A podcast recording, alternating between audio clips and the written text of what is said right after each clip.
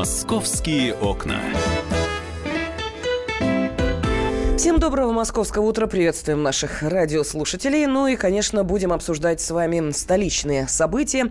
Обязательно поговорим и узнаем, почему накануне Мособлсуд перенес э, первое после перестрелки заседание по делу банды ГТА. Об этом буквально через полчаса расскажет наш специальный корреспондент Александр Рогоза.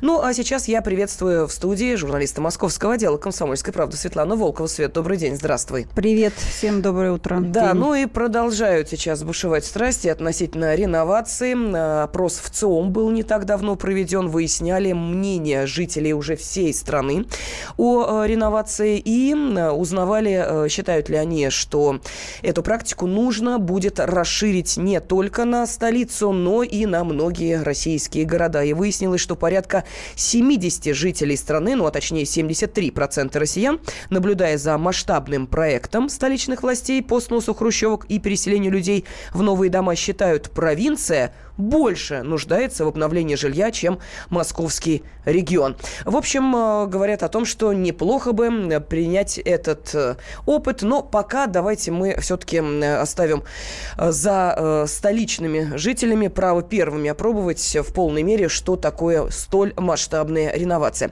Тем более, что накануне уже стало известно о том, какие стандарты качества нового жилья будут. Но для тех наших радиослушателей, кто, может быть, э, желает освежить в памяти, что такое реновация, мы сейчас такую небольшую справочку подготовили. Справка на радио «Комсомольская правда». Программа реновации предполагает замену старого жилья. Под снос попадут дома высотой до 9 этажей, типовые проекты которых разработаны с 57 по 68 годы, то есть хрущевки. Дом могут внести в программу реновации только если две трети жителей проголосуют «за». Тем, чей дом попал под программу сноса, полагается равноценное жилье в том же районе или денежная компенсация за старую квартиру. Ее размер будет определяться по рыночной стоимости жилья, а еще компенсируют все убытки по переездам. Однако компенсацию могут взять только те, кто не прописывал в квартире несовершеннолетних детей. Жилую площадь, кстати, можно увеличить, в том числе за счет материнского капитала. Переселенцы будут подписывать договор мены жилья с указанием кадастрового номера новой квартиры. Если же старая квартира заложена под ипотеку, то банк должен будет переоформить ее на новое жилье.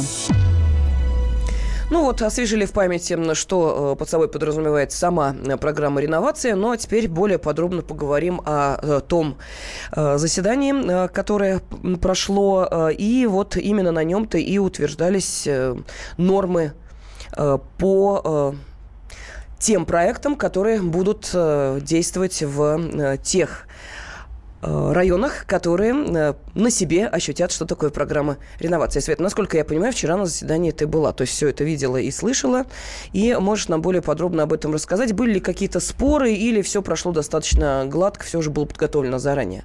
На заседании, да, все слышала и видела, и после заседания мы еще пообщались с главой стройкомплекса столичного а, споров уже нет, поскольку э, до этого очень активно все обсуждалось, и москвичи а, в общем-то, не молчали, они постоянно выходили на митинги и писали свои письма, идеи, обращения в мэрию, в управы, в префектуры. И, в общем-то, все вот эти замечания, предложения и комментарии, которые уже удалось собрать, они, в общем-то, и э, превратились в итоге вот в эти э, нормы строительства новых квартир и новых э, районов, куда будут переселяться жители сносимых пятиэтажек. Главное, конечно, сейчас для всех всех интересно, это все-таки какими же будут квартиры, потому что а, многих возникают сомнения, что будет некачественный ремонт или а, придется самим еще что-то делать в квартире, тратиться, да. А, вот этого не произойдет, поскольку вчера четко совершенно власти дали понять и показали это а, на определенных таких примерах, да, конкретных, что все в квартире будет сделано от от, от гвоздя, да, и заканчивая там по, люстрой даже. То есть, э, действительно, вот этот принцип «въезжай и живи», он э, будет, э, он уже прописан, и он должен соблюдаться. Он, и он, я думаю, что будет соблюдаться, потому что иначе просто никто не захочет переезжать никуда. А, самое главное, что в квартирах э, действительно не надо будет э, делать ремонт сразу, как только вы въезжаете. У вас будет возможность э, внести свои вещи и просто жить. Ну, я думаю, что ближайшие пять лет после переезда, наверное, можно вовсе и не делать никакой ремонт, вообще ничего там. Ну, не знаю, может быть, вам крючок, если только какой-то дополнительный вбить понадобится. А так, собственно, будет все установлено и стеклопакеты на окнах, и застекленные балконы, а, вплоть до того, что даже на окнах будут москитные сетки на каждую створку. Да, этого раньше не было, теперь решили даже такую мелочь предусмотреть. А, насчет входной двери и двери межкомнатных очень многие волновались, зная, что сейчас по прежним социальным программам ставят, в общем-то, ДСП, которая совершенно никакой критики не выдерживает. Теперь будет установлена э, нормальная металлическая, утепленная, со звукоизоляцией железная дверь на входе. То есть она будет э, уже готова для того, чтобы ей пользоваться и не волноваться за свою безопасность. Э, будет там глазок в этой двери, будут все необходимые замки, ручки, все, что положено, чтобы вы спокойно спали и жили в своей квартире. Э, и межкомнатные двери, они будут не из ДСП такого же, вот как раньше был дешевый, легко пробиваемый там пальцем буквально, да, а это будут и хорошие двери из шпона, деревянные и э, даже с частичным остеклением в гостиную и э, на кухню. То есть будет еще стекло в этих дверях, какое-то фигурное, судя по тем образцам, которые нам вчера представили на заседании правительства, и которые, кстати говоря, можно посмотреть на сайте комсомольской правды kp.ru. А, в комнатах э, будет полная отделка, то есть это покрашенный потолок, это обои под покраску на, стен, на стены будут наклеены, а, они будут светлого цвета, ну, чаще всего, наверное, будут белые, если вам захочется перекрасить стены, вы это легко сможете сделать. А, естественно, что вся электрическая разводка, которая вам может понадобиться, она тоже будет сделана в квартире, выведены все розетки, какие только могут быть, и при этом, а, вот когда я была в одной из такой квартир, как, которая как образец нам показывали, уже готовая, я там насчитала в одной комнате, ну, не меньше было пяти розеток, а, я думаю, что достаточно подключить и телевизор, и лампу, и еще какую-то бытовую технику, если понадобится. И на кухне то же самое, там даже было больше, их, по-моему, 8 даже было, около 10 розеток было. То есть все, что вам необходимо под бытовые приборы и какую-то технику, э, это уже сделано, выключатели в том числе. А, и полы. Раньше предполагалось, что, возможно, будет где-то уложен э, линолеум. Mm-hmm. Да. Теперь этого вообще нет здесь в стандартах. Э, теперь исключительно ламинат 32 класс прочности. То есть это достаточно прочный ламинат, э, который выдерживает нагрузки достаточно приличные. И керамогранит, он будет в мокрых зонах, естественно. Это кухня, туалет, ванная. Причем э, те мокрые зоны, допустим, такие как ванна и туалет, это э, плитка на стене стены будут укладываться по всей высоте. Раньше она только до половины uh-huh. стены была. Теперь будет от пола до потолка полностью все э, в плитке. А подвесной потолок в санузле будет. И, ну, и в остальных комнатах он будет просто выкрашен, этот потолок. Вы можете, если захотите, дальше что-то с ним сделать. Но, в принципе, он уже будет готов для того, чтобы вот, ну, вы себя спокойно чувствовали комфортно в квартире. Там не должно быть никаких вообще намеков на, на то, что что-то не сделано, не прокрашено, что-то вам не поставили, не подключили батарею или прочее, все должно работать, все должно быть подключено, а, вплоть до того, что в прихожей у вас будет стоять а, датчики пожарной сигнализации, а, вентиляция, и даже обещают домофоны уже готовые, не надо будет их подключать, они будут уже выведены на пульт э, консьержу на первом этаже. Свет, я слышу, это просто как фантастика какая-то. Ну вот это долго все это все прорабатывалось. Э, Еще несколько месяцев назад этого ничего не было в планах. Скажи, пожалуйста, а будет, э, будут ли все абсолютно квартиры одинаковыми или могут выбрать из нескольких вариантов, пусть даже типовой отделки, но э, с небольшими нюансами?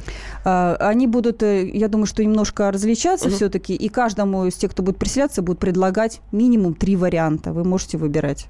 Да, но я хочу обратиться к нашим радиослушателям. Мы сейчас уходим на небольшую паузу. А как вам вот эти стандарты качества нового жилья? Все ли вас устраивает? Ну, в первую очередь, конечно, вопрос тем, чьи дома попали вот в эту программу реновации. Телефон прямого эфира 8 800 200 ровно 9702. Или можете прислать сообщение на WhatsApp и Viber 8 967 200 ровно 9702. Московские окна.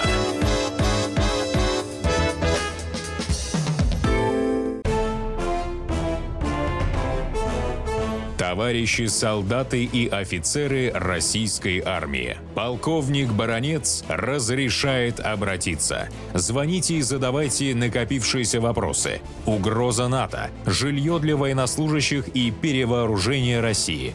Обо всем этом Виктор Баронец знает лучше других. Программу «Военный ревю» слушайте по будням с 5 вечера по московскому времени.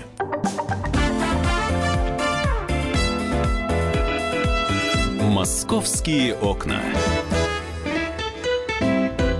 В студии журналист московского отдела «Комсомольской правды» Светлана Волкова, я Елена Фонина, и э, мы сейчас обсуждаем те э, нормы, э, по которым будут обязаны строить многоэтажки по программе реновации. Накануне на заседании Президиума правительства Москвы как раз и утвердили стандарты качества жилья для переселенцев из сносимых пятиэтажек.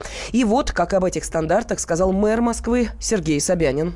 Очень важно принять соответствующие стандарты и благоустройства, отделки квартир. Но еще более важно, чтобы эти стандарты соблюдались. Поэтому необходимо обеспечить самый жесткий контроль за качеством приемки этих объектов, создать и профессиональный контроль, и общественный контроль.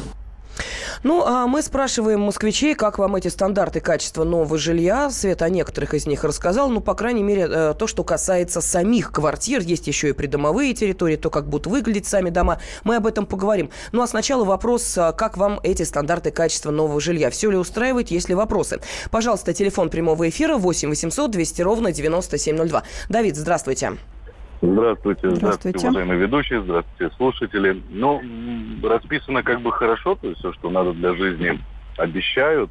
Вот, но, конечно, хотелось бы, чтобы общественный контроль это очень серьезно принимал, потому что сам строитель много чего видел в жизни, как принимается, да, то есть и хотелось бы, чтобы такое хорошее дело, ну, серьезно контролировали, потому что вопрос очень серьезный, да, угу. и чтобы не было косяков от строителей, чтобы и строителей тоже не мучили. То есть, ну, хотелось бы, чтобы это освещалось и там выкладывалось. То есть вот такой дом сдали, так вот все хорошо. Я поняла, Давид. То есть это скорее э, телефонный звонок, такое пожелание. Свет, вот по поводу контроля, э, что говорили? Контроль будет э, за э, Да, контроль домами? будет. Э, вчера одновременно с утверждением вот этих стандартов э, на заседании Президиума правительства Москвы э, утвердили и приняли и создали фонд реновации, содействия реновации жилья, он называется. Э, этот фонд будет контролироваться полностью мэром Москвы Сергеем Собяниным, поскольку очень серьезная тема, то Сергей Семенович на себе просто все это замыкает, э, все, э, все этапы этой программы. Он будет все отслеживать лично, и этим занимается уже с февраля месяца. А, при фонде э, будут работать депутаты, представители Общественной палаты Москвы и России, а, Министерство строительства России и различных служб, которым положено по долгу там работы своей контролировать Мосжинспекция, стройнадзор. В общем-то, все эти специалисты будут общаться там и со строителями, и с жильцами. Я думаю, что отдельно общественная палата будет собирать еще какой-то пул э, жильцов, э, активистов, которые, я напомню, вот они летом, жильцы некоторые собирались и приходили в Государственную Думу на обсуждение федерального закона о реновации. Я думаю, что, возможно, кто-то из этих же жильцов, может быть, еще новых добавит, которые будут контролировать уже непосредственно у себя в районах, э, как будет э, проходить вообще вот это переселение, какие будут квартиры, какое будет качество этих квартир. Э, конечно же, все будут, э, я думаю, под лупой рассматривать э, все, что будет предлагаться переселенцам. Да, тем более, что уже переселять в новые готовые дома в рамках программы реновации будут уже в этом году первые кварталы для строительства новых домов уже определены. Эм, и вот до конца сентября будет уже принято окончательное решение, сказал заместитель мэра Москвы Марат Хуснулин. Кстати, он же и рассказал о том, что будет с придомовой территорией, как будет организовано вот это пространство. Были сформированы новые подходы к организации городской среды, которые позволят преодолеть существующий дисбаланс развития территории. Новая структура микрорайона будет предусматривать максимально эффективного использования земельных ресурсов внутри микрорайона, формирование микроклимата как в границах кварталов, так и на дворовых территориях, наличие подземных парковок, отсутствие транзитного движения во дворах, озелененная территория, приоритет выноса коммунально-бытового оборудования из дворового пространства. Ну вот мы слышали за мэра Москвы по градостроительной политике Марата Хуснулина, но э, язык чиновников, э, конечно, требует небольшого перевода или, может быть, так, разъяснения. Поэтому, Свет, э, можно объяснить, как все будет устроено вот в новых районах? А, ну, это то, что касаемо деталей, да, угу. вот э, каких-то нюансов, которые стоит иметь в виду. А, в каждом районе а, после того, как снесут дома, будет полностью проводиться благоустройство. А, при этом вот вчера Марат Хуснулин заметил, что даже если в этом районе каком-то определенном, например, э, не знаю, там Кузьминки те же самые, не, не все дома попали, а там часть что-то снесут, а часть остается, все равно при необходимости благоустройство будет проводиться во всем районе. То есть не переживайте, вы не останетесь э, там, в соседнем дворе, а, все сделают, красоту наведут, а вы, значит, в своем дворе будете ходить и облизываться и, и завидовать. Такого не будет. Если э, жильцы посчитают необходимым, что нужна, э, нужно благоустройство провести, и, и у них тоже, то это сделают. А, главное, что в центре каждого района будет прогулочная аллея или небольшой парк. Это вот по стандартам теперь будет везде так. А, естественно, там фонари, лавочки, клумбы, площадки и даже места для выгула собака сделают. А, во всем районе собираются высаживать, с учетом того, что сейчас будет вырубаться много деревьев, взамен этих деревьев взрослые будут высаживаться высотой не меньше 5 метров, то есть это не чахлые саженцы, не переживайте. И кустарники высотой не меньше одного метра. Что высадят э, в новых кварталах? Что там появится? Березы, каштаны, черемуха, яблони, рябины, клены, сирень, пионы, ирисы, флоксы. В общем, уже список составили, что вырастет и как, на что будут любоваться жильцы. Э, оазисы вырастут. Главный вопрос, куда денутся машины? Мы все знаем, что после строительства, естественно, опять же, возникает вопрос, где парковать свой автомобиль у многих жильцов.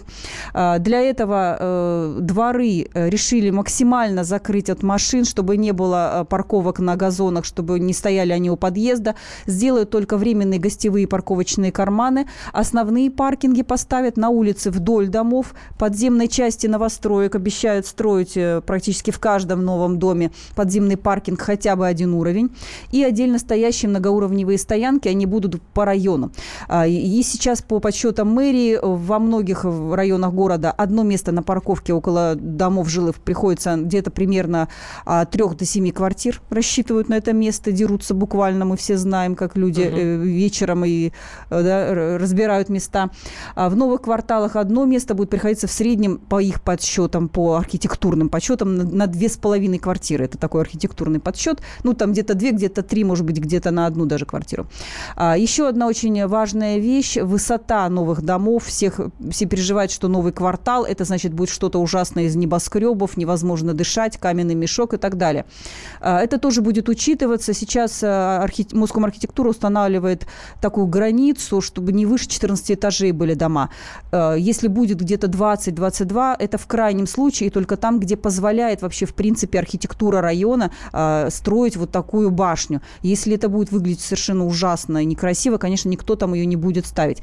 И даже вплоть до того, что, может быть, в каких-то отдельных случаях, если очень камерный, уютный дворик, э, на месте снесенной пятиэтажки построят пятиэтажку, только новую, красивую, современную, со всей инженерной начинкой, которая, ну, уже такая серьезная.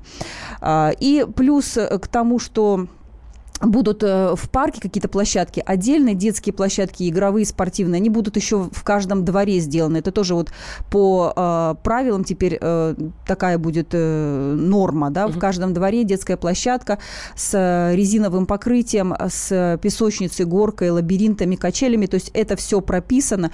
Э, документ полностью весь можно посмотреть на сайте правительства Москвы, мост.ру, если вас интересуют какие-то, ну, совершенно конкретные мелкие детали того, что вы хотели бы увидеть на детской детской площадке или там еще где-то рядом с домом. Да, у нас телефонный звонок. Владимир с нами из э, Коптева. Владимир, здравствуйте. Здравствуйте. Здравствуйте.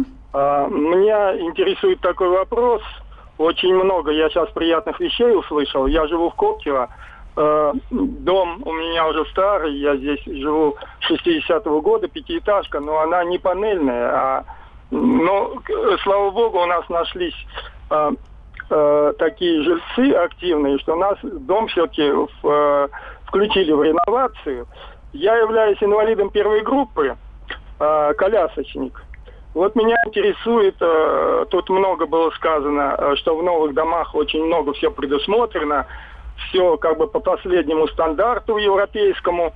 А меня интересует, как в программе это и предусмотрено индивидуальная программа для инвалидов, угу. именно э, колясочников. Спасибо. Да, Владимир, мы поняли вообще вот это вот э, проект «Доступная а, среда», да, насколько он... доступность э, тоже проработана в этих проектах, в этих нормах. А, главное, что въезд в, в дом, в подъезд, э, он будет совсем практически без порожков, без лестниц, то есть там будет низкий такой удобный въезд, и отдельно еще будут пандусы, если э, будет неудобно даже вот через этот э, низкий порожек, он совершенно будет мизерный, практически практически в уровень с землей сделан. Плюс будет просторный холл, настолько просторный, чтобы там могла спокойно проехать инвалидная коляска. И плюс в каждом практически подъезде минимум два лифта, а то и три. Один из них грузовой, то есть широкий, с э, нормальным э, проходом, въездом, чтобы коляска могла спокойно поместиться. Плюс Даже еще... вот в этих домах, о которых ты, Свет, говорила, не высокоэтажности, да, все да, равно будет да. лифт. Лифт mm обязательно, это теперь вот, ну, уже требование, да. И плюс те, кто э, не, ну, пенсионеры, инвалиды, их, конечно, не будут загонять на высокий этаж. Это максимум второй, третий, ну, четвертый, ну, совершенно уже, наверное, выше, наверное, не поселят. Просто, просто будут смотреть за тем, чтобы люди, которым тяжело передвигаться, они жили на нижних этажах. Проще, чтобы было. Угу. Ну и плюс к этому не стоит забывать о том, что на первых этажах там еще и будут э, социально значимые объекты, Конечно. и магазины, и банки, и много чего. А, но более подробно об этом можно прочитать на сайте kp.ru. С нами была Светлана Волкова. Свет, спасибо. «Московские окна».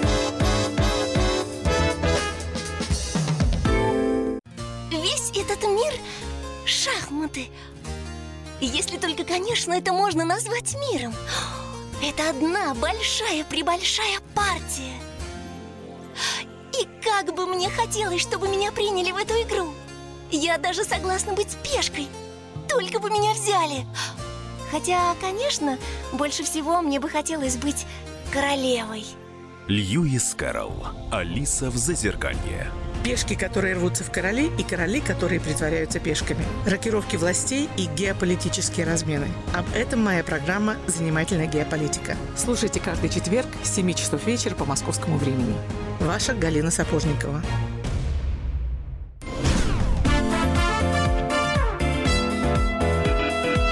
«Московские окна».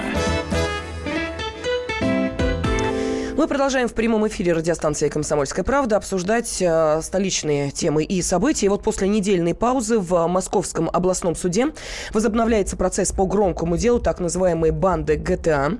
Э, в уголовном деле 9 обвиняемых. Участники группировки в течение полутора лет совершали на подмосковных трассах нападения на машины. Водители и пассажиров э, расстреливали из пистолетов и автоматов, из салонов выносили все ценное. На совести банды ГТА 17 убитых. И вот в прошлый вторник, 1 августа, пятеро бандитов предприняли попытку сбежать из здания Мособлсуда. Справка на радио «Комсомольская правда». 1 августа в Московском областном суде должно было проходить обычное заседание по делу банды ГТА. Это организованная преступная группа, которая нападала на водителей на трассах в Московской и Калужской областях с 2012 по 2014 годы.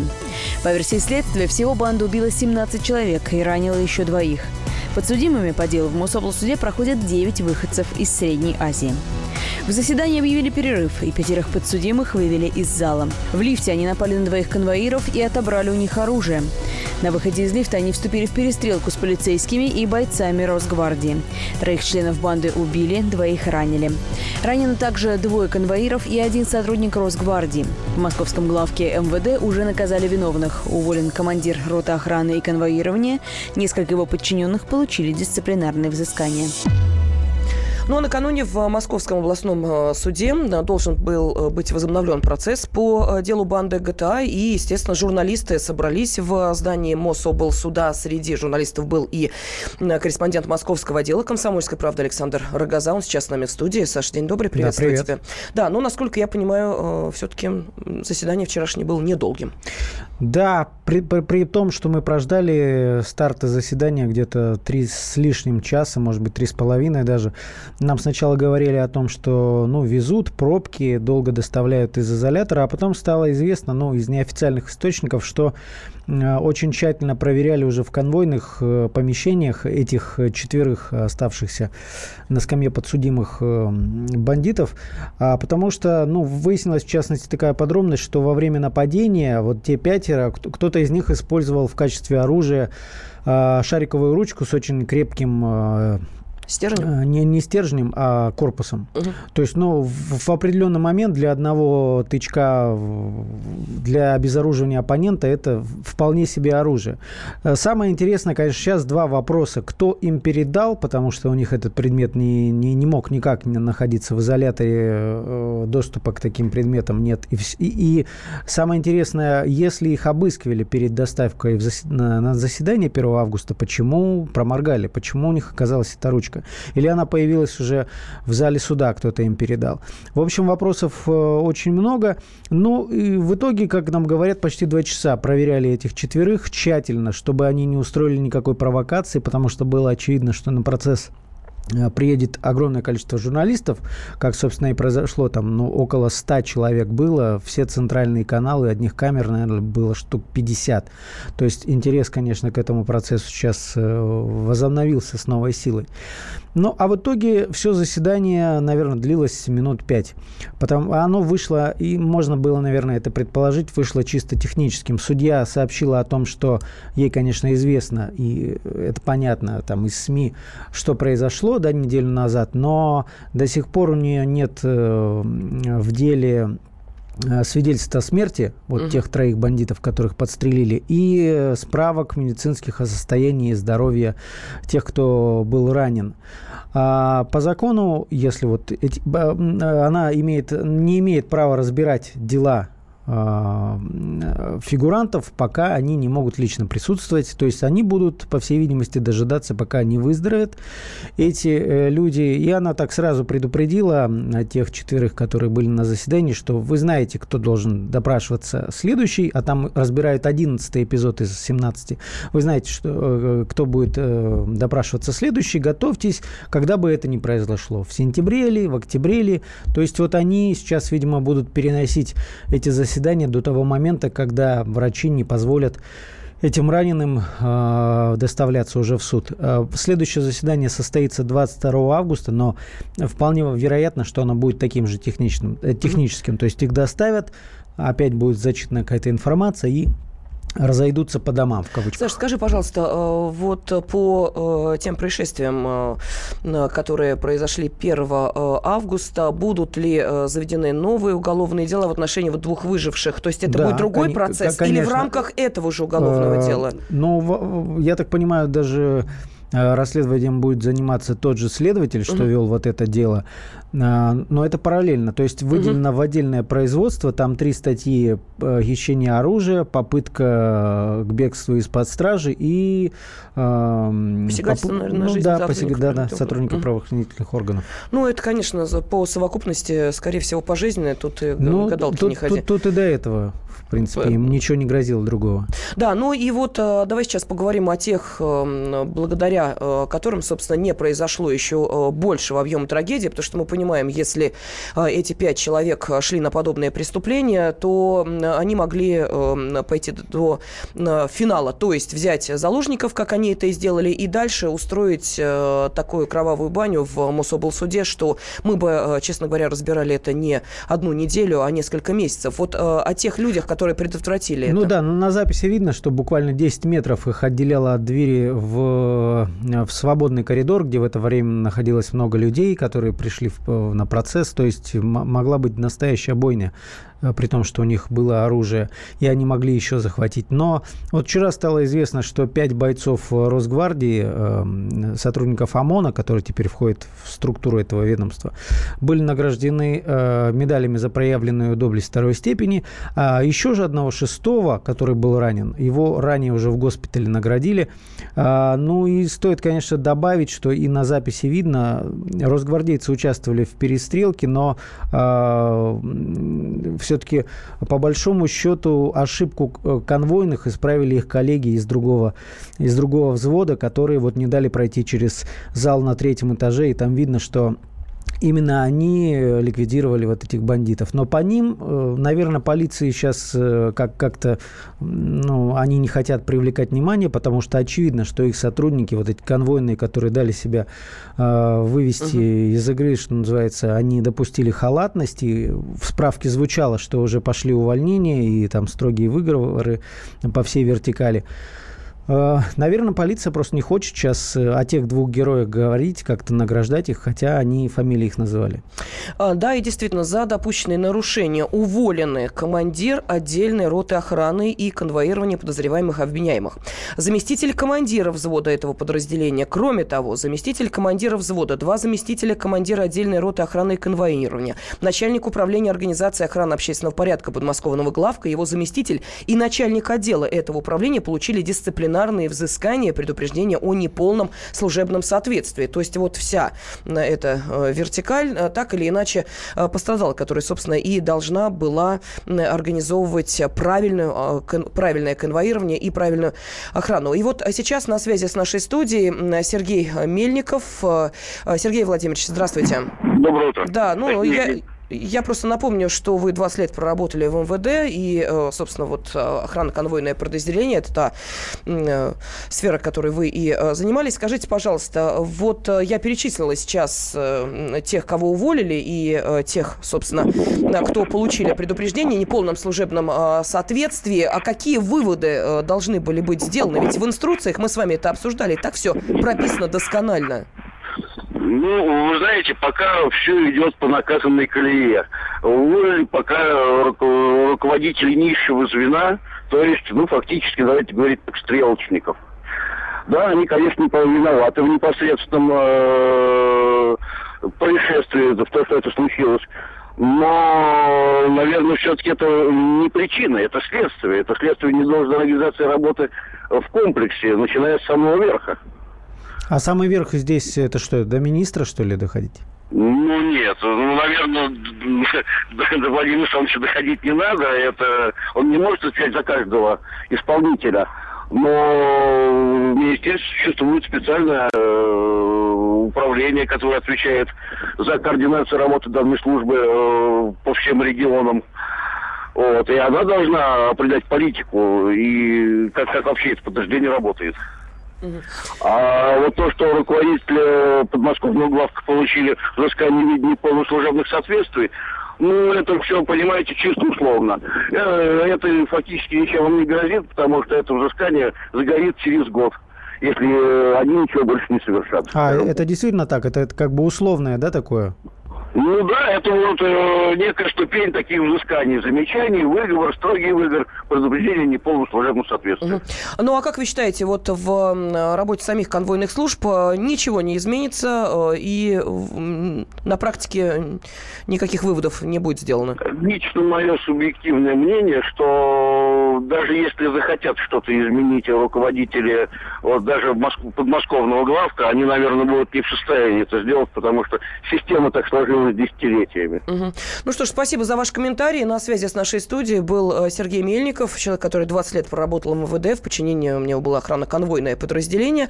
А, ну а в студии с вами были журналисты московского отдела «Комсомольской правды» Александр Рогоза и я, Елена Фонина. «Московские окна».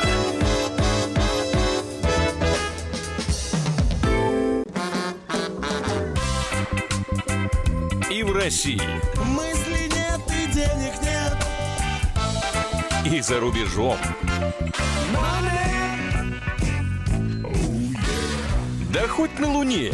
Как же ты не дурачина, братец, если у тебя много сантиков, а ты в тюрьму попал. Деньги правят везде. О них говорили, говорят и будут говорить. По будням с 13 часов 5 минут по московскому времени в программе «Личные деньги» на радио «Комсомольская правда».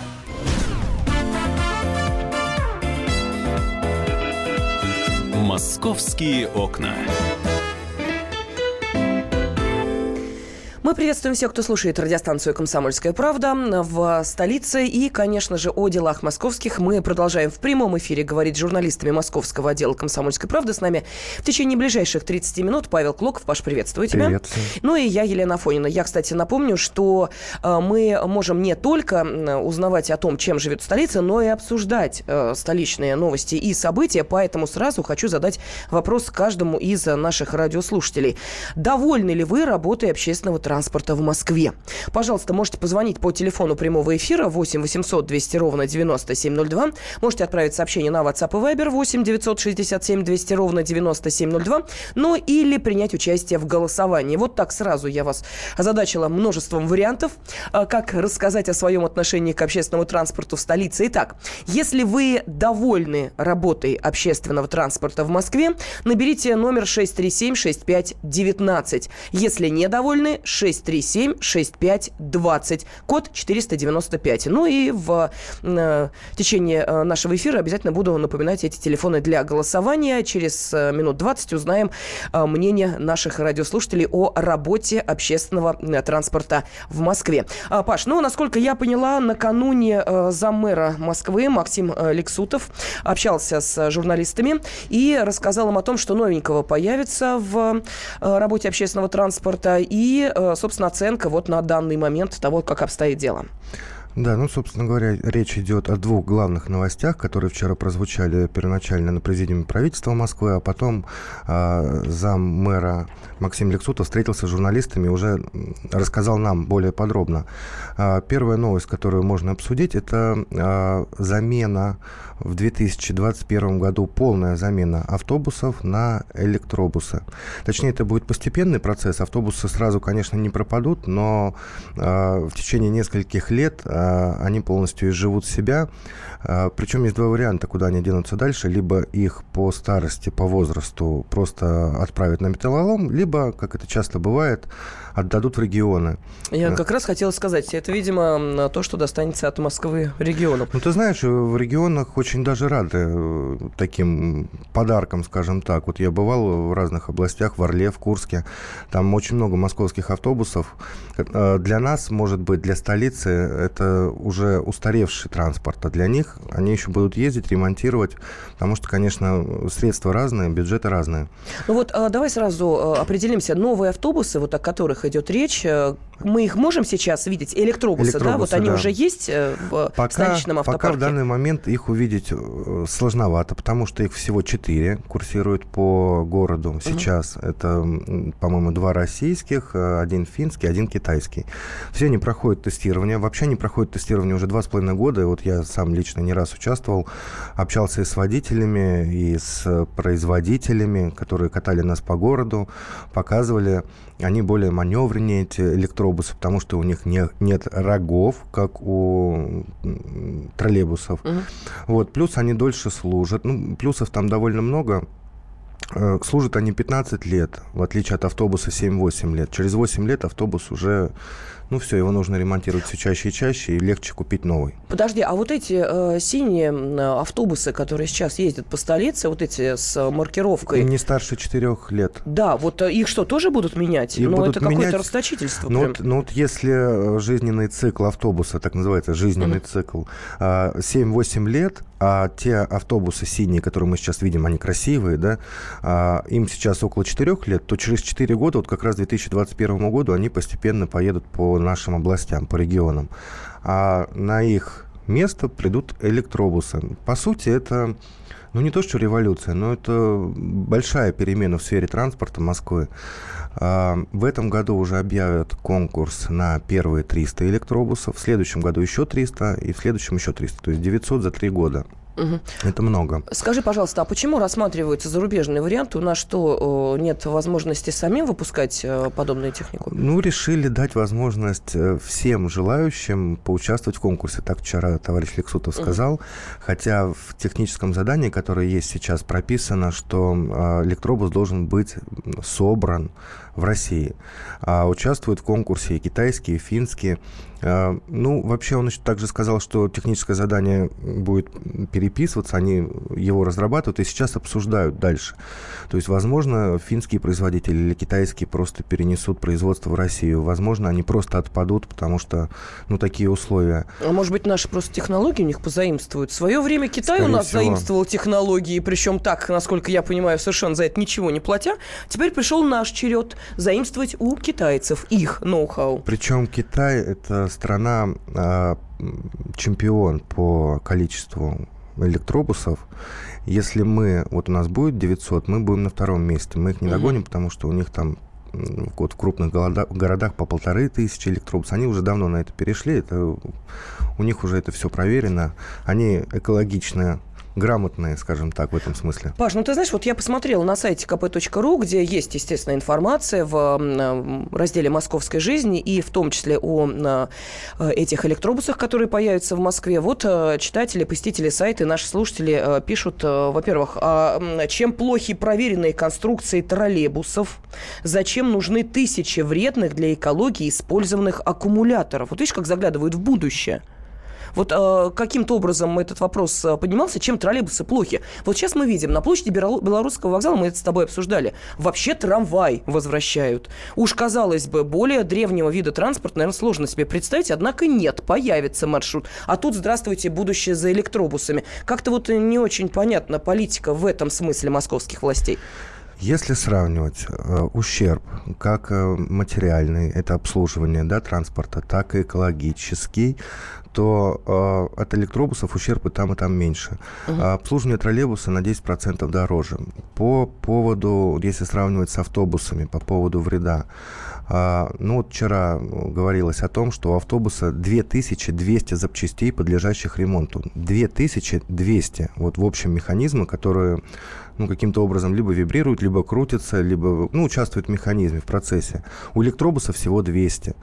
То есть, э, если говорить о бюджетных средствах, то рано или поздно они себя окупят, и автобусы затратнее. Плюс, э, ну, говорить о том, что вред будет от аккумуляторов, но я не думаю, что так, такая компания, как Мосгортранс, будет э, использованные аккумуляторы бросать где-то на обочине, да, причиняя э, Москве и общей экологии вред непоправимый. Конечно, их будут э, отвозить туда, куда их нужно отвозить, и Давай послушаем сейчас э, мнение нашей аудитории. Итак, мы задаем нашим слушателям следующий вопрос. Довольны ли вы работой общественного транспорта в Москве? Пожалуйста, телефон прямого эфира 8 800 200 ровно 9702. Но вы можете принять участие и в нашем голосовании. Если вы довольны работой общественного транспорта в столице, позвоните по телефону 637 65 19. Если не довольны, 637 65 20, код Москвы 495.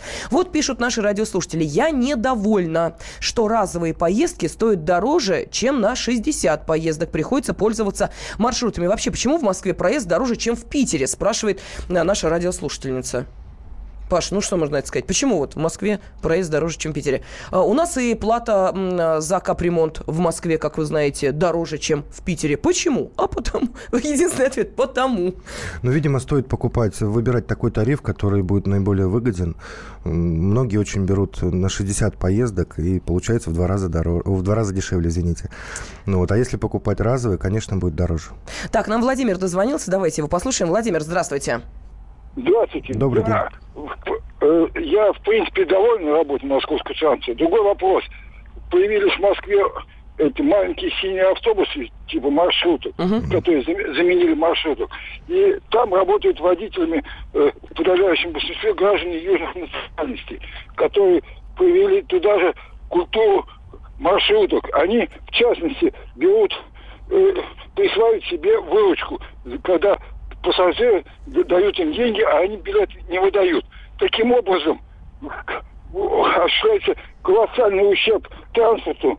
Э, и в конце концов все это отразится на повышение стоимости билетов. Да, Владимир, спасибо огромное за ваш звонок. Я думаю, что, конечно, эту тему нужно будет более подробно обсуждать. Э, э, Все-таки вот эта замена таких э, шахид-маршруток на, на нормальные маршрутки, насколько сказалось положительно на, на бюджете столицы. Об этом поговорим обязательно. «Московские окна».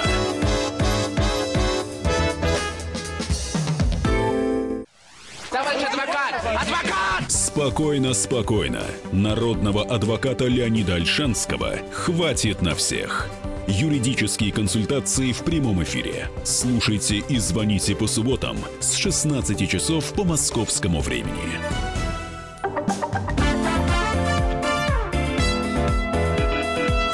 «Московские окна»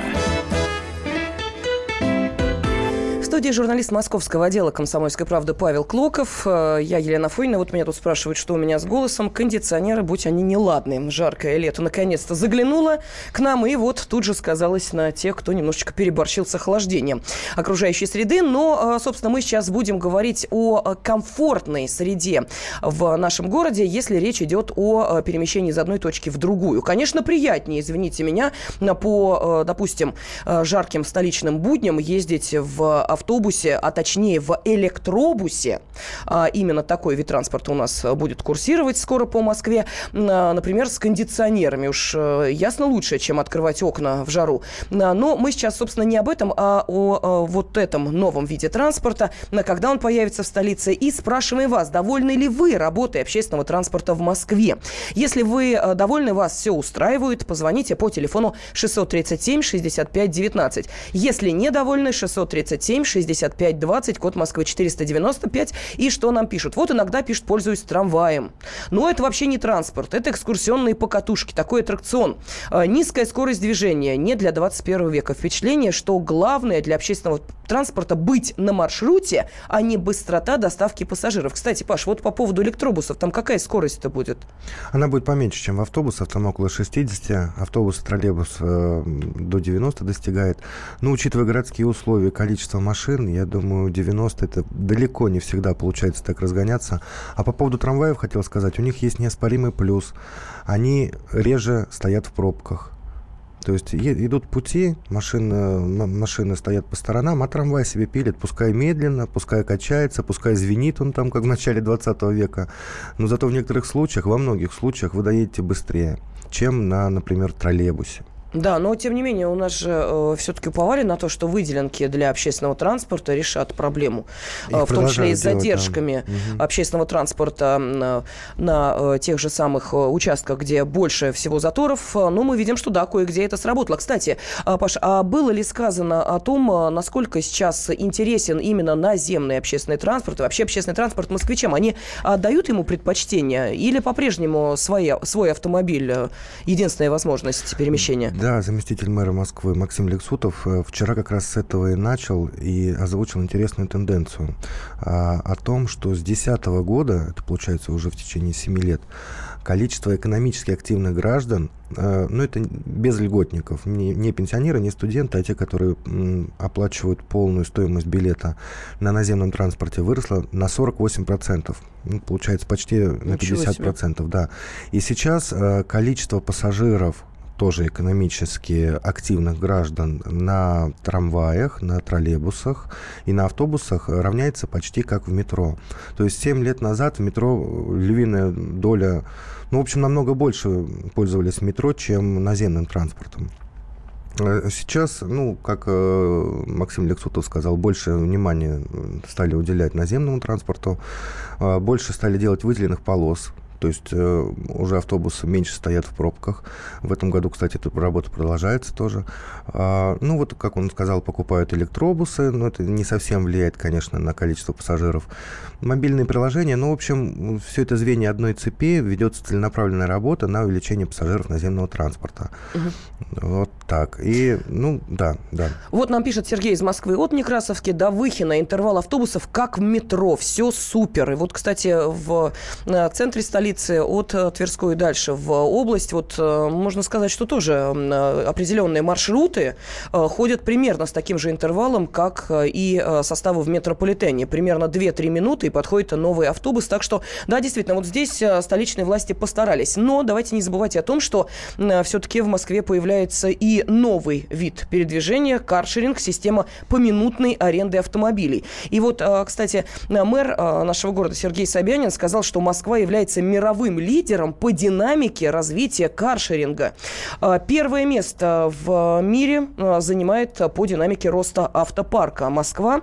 Всего компаниями и операторами в развитие каршеринга в Москве инвестировано более полутора миллиардов рублей. Ну, в 2015 году запустили вообще эту систему. Да, действительно, в 2015 году было, было всего 350 машин. 350. В этом году уже 2650.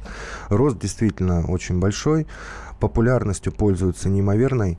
А, ну, машины берут, кто, кто берет машины на прокат? Не только москвичи, конечно, но и туристы, особенно приезжие, не обязательно из-за рубежа, а приезжают в командировки, берут, взял машину, поставил Паша, а как навигатор. это работает? Вот давай, может быть, пошагово объясним. А, ну, там пять компаний, угу. и нужно скачать мобильное приложение в зависимости от названия компании. Ну, например, Делимобиль, самое известное.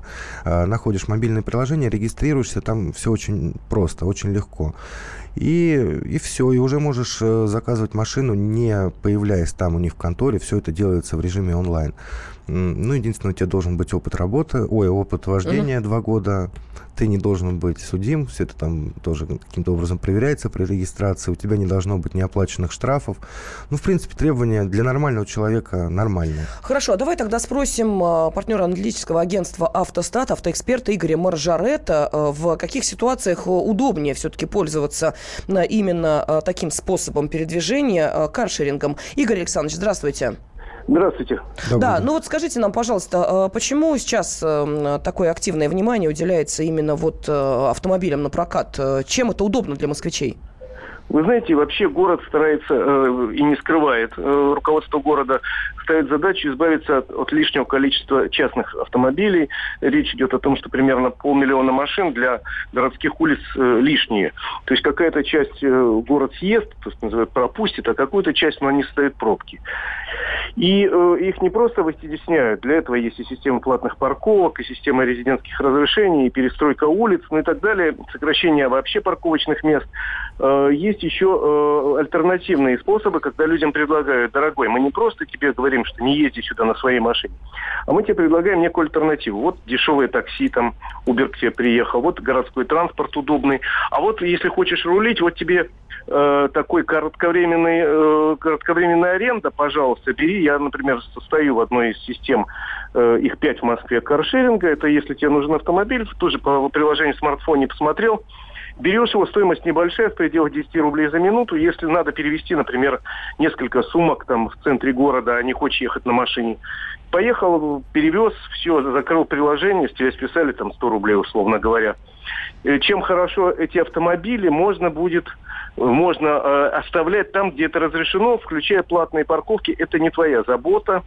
Э, это уже договоренность каршеринговой компании с городом. Поэтому Москва в этом случае достаточно интересные программы предлагает. Я вчера был на встрече с вице-мэром Лексутом, которая частично была посвящена программе развития каршеринга. Город выделяет серьезные средства теперь вчера подписано постановление для каршеринговых компаний, чтобы они могли брать лизинг, в лизинг автомобилей с городской помощью. Город частично компенсирует ставку. И вообще планируется в Москве сейчас порядка э, там 5 тысяч, допустим, автомобилей каршеринга увеличится количество до 15 тысяч, потому что спрос на эту услугу есть. Угу. Скажите, пожалуйста, вот, э, Игорь Александрович, а не смущает некоторых водителей, что эти машины, ну, каким-то образом свою принадлежность выдают? Может быть, кому-то хочется похвастаться э, личным авто, причем достаточно крутым, а там сразу там написано... давали тоже на прокат. Ну, во-первых, эти автомобили, как правило, они все-таки не э, относятся к классу престижных. У нас несколько компаний, основные автомобили, это бюджетные автомобили корейских компаний Kia Hyundai. Правда, есть компания, которая эксплуатирует смарты достаточно экзотичные автомобили. В перспективе, наверное, появятся еще какие-то электромобили, по примеру, допустим, э, Франции, где вот система Аутолип, там это электромобили каршеринговые. А вообще, э, это такая мировая мода, мировая тенденция. Э, зачем человеку личный автомобиль, если ему надо проехать всего лишь там два раза в неделю по часу? Для этого есть краткосрочная аренда, пожалуйста, вот бери. Хотя, как сказал вчера вице-мэр Алексютов, если какая-то компания захочет в качестве автомобили использовать более дорогие и престижные, я, говорит, ничего против не имею. Ради бога, это проблема частной компании, будем разговаривать. А если штрафы оплачивать и все прочее? Это Вы кто? знаете, там же очень четко установлено, э, можно установить, кто в этот момент управлял автомобилем. Ведь это же ты берешь не просто так, ты перед этим регистрируешься в компании, и служба безопасности тебя проверяет и очень строго э, следит за тем, чтобы э, случайные люди, особенно после нескольких инцидентов, за руль не попадали. Поэтому, если установлено, что при скорость или на красный свет проехал автомобиль такой-то в 17 часов 50 минут, кто в это время сидел за рулем? Игорь Мержан приезжает, пожалуйста, получи штраф. Да, то есть эти истории о том, как э, водитель такси взял автомобиль в каршеринговой компании, разобрал его на запчасти, э, ушли вместе с э, началом становления каршеринга в Москве, да, насколько я понимаю, таких историй уже... Таких историй нет, хотя неприятный момент случается. Были, если помните, случаи, когда управ... в нетрезвом виде управлял человек и разбил машину. Был, когда совершил аварию, нарушил правила, совершил аварию со смертельным исходом. Но, я так понимаю, э, в принципе, с одной стороны, э, служба безопасности более строго посмотрит, кого допускать к управлению автомобилем, это их право. Uh-huh. С другой стороны, они э, ну, не могут вот стоять возле каждого автомобиля и смотреть, в каком состоянии этот человек. Тут есть некий элемент случайности. Понятно. Э, да, спасибо вам огромное. Автоэксперт Игорь Маржаретта был на связи с нашей студией. Ну а в студии был журналист московского отдела «Комсомольской правды» Павел Клоков. «Московские окна».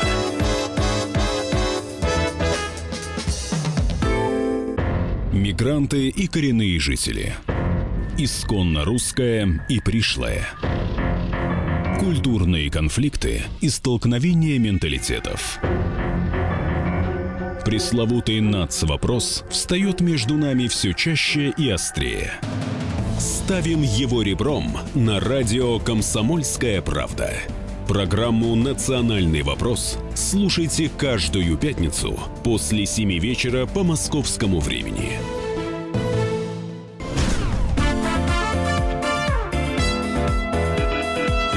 «Московские окна».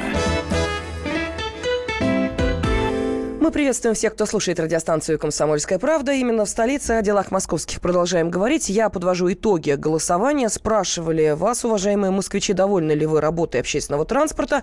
И выяснилось, что 27% москвичей, ну, по крайней мере, те, кто принял участие в голосовании, довольны, все устраивает. Ну, а, соответственно, 73, увы, считают, что еще есть что подправить.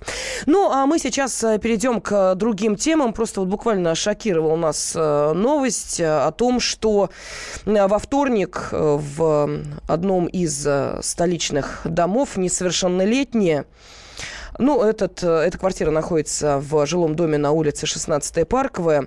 Э, выпили значительное количество алкоголя. Из алкогольной интоксикации организма были доставлены в медицинское учреждение города. В столичной 13-й э, детской клинической больнице имени Филатова сообщили, что четверо подростков 15 и 16 лет попали в реанимацию.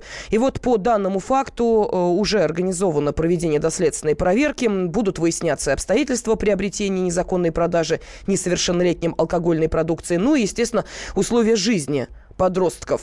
Э, мы сейчас э, хотим э, даже не разобраться вот именно в этой конкретной ситуации, поскольку тут еще действительно есть что выяснять, в каких семьях ребята растут и вообще чем они занимаются. Лето, жара, каникулы. Но нас сейчас гораздо больше интересует проблема вот этого паленого алкоголя, суррогата и каким образом вообще подростки могут его в Москве приобрести. Нет, не паленый алкоголь, а может быть они покупали вполне себе легальный продающийся в каких-нибудь э, небольших э, заведениях, э, но тем не менее, вот таким образом, это так сказалось на подрастающем организме, что интоксикацию алкогольную получили, смотря сколько выпили. Тут действительно много вопросов. Я хочу обратиться сразу к нашим радиослушателям.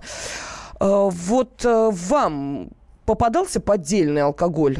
Э, если э, да, то можете позвонить. Если нет, никогда с ней не встречались, тоже будет интересно вот э, ваш опыт выяснить. Может быть, действительно сталкивались с этим в официальных заведениях, в магазинах, или, может быть, действительно где-то в торговых точках и торгуют паленкой. 8 800 200 ровно 9702, это телефон прямого эфира. Можете, кстати, отправлять сообщение на WhatsApp и Viber 8 967 200 ровно 9702. Ну, а с нами на связи руководитель Центра исследований федерального и региональных рынков алкоголя Вадим Дробис. Вадим Иосифович, добрый день, здравствуйте. Добрый день. Да, ну вот видите, подростки уже травятся э, алкоголем. То ли действительно много выпили, то ли э, контрафакт mm. или суррогат был. Вот вы-то как думаете? Я абсолютно уверен, что не рассчитали свои силы.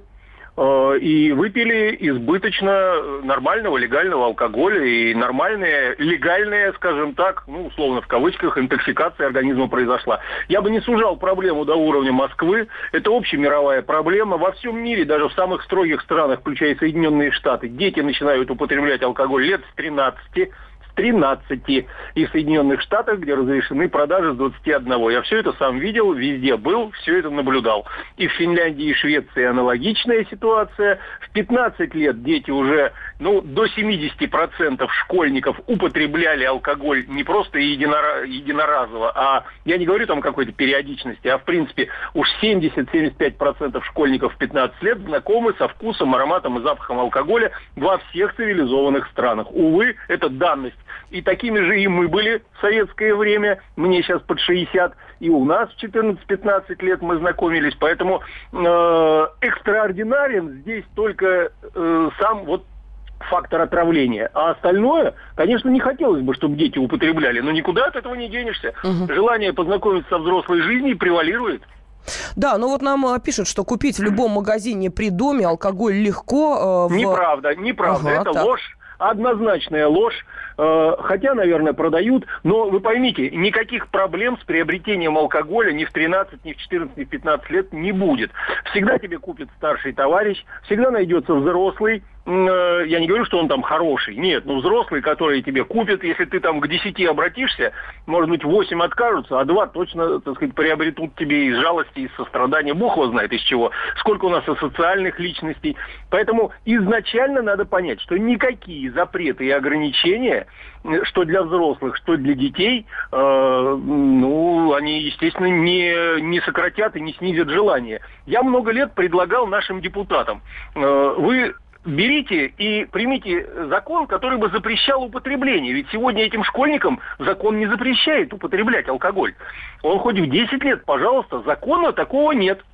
Э, поэтому я говорил, что вы примите, например, закон, который бы с 12 лет запрещал школьнику или молодому, так сказать, подростку, там, молодому человеку употребление алкоголя, табака, наркотиков.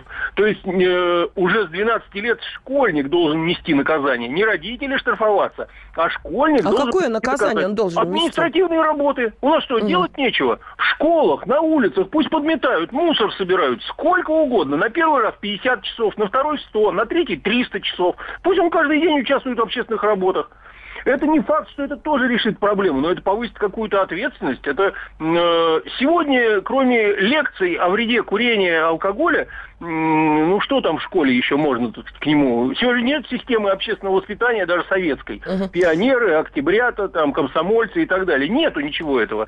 Поэтому вот остается, вот что остается. Да, ну вы спросили про э, паленый алкоголь. Вот Сергей из Москвы написал, что э, брат намеренно покупал на дачу литр Джека за 300 рублей. Я пить не стал, а он со своей женой выпили. И ничего. А так, чтобы Абсолютно именно нарваться точно. на паленку, такого не было. Вот такой комментарий у нас пришел. Абсолютно точно. Согласно статистике Минздрава и Роспотребнадзора, вот те погибающие у нас в России 10 тысяч человек в год от отравления алкоголем, 90% травится избытком алкоголя, а не его низким качеством. То есть угу. от низкого качества гибнут очень немногие.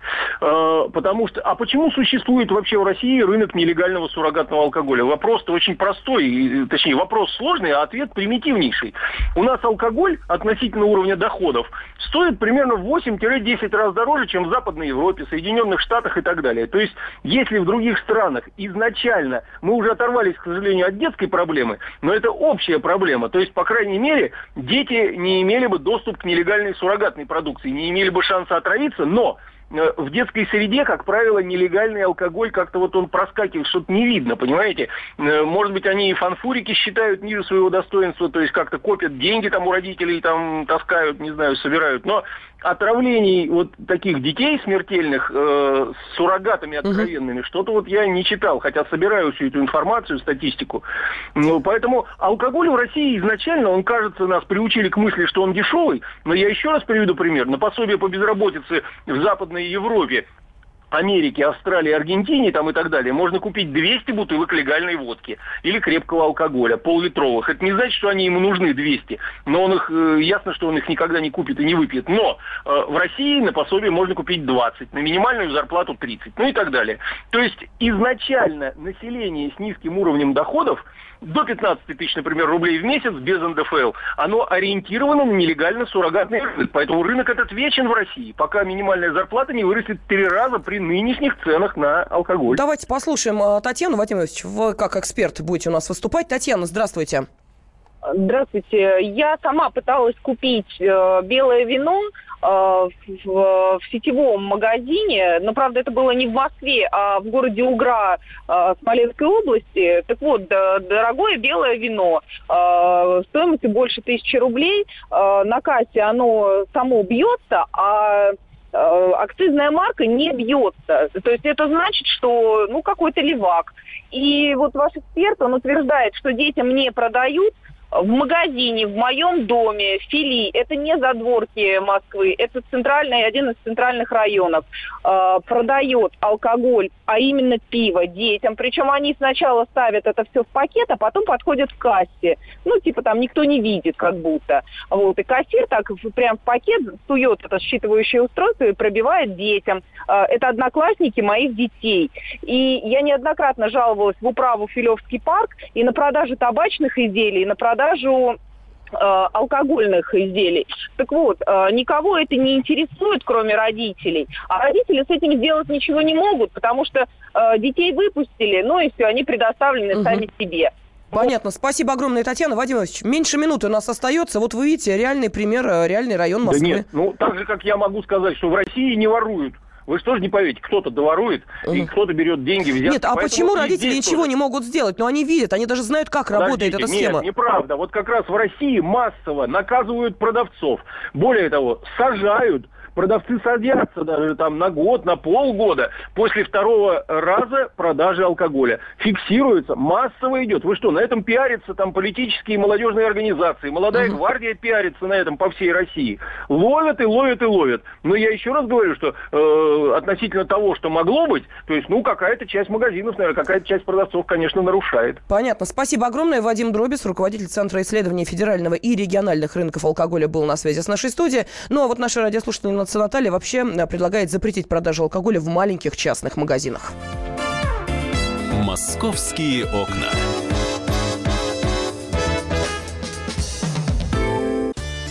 Каждый вторник с 10 утра по московскому времени в программе «Главное вовремя» садово-огородные советы в прямом эфире – про все, что э, зеленое, скажем так. Хочу, чтобы радиослушатели задавали свои вопросы.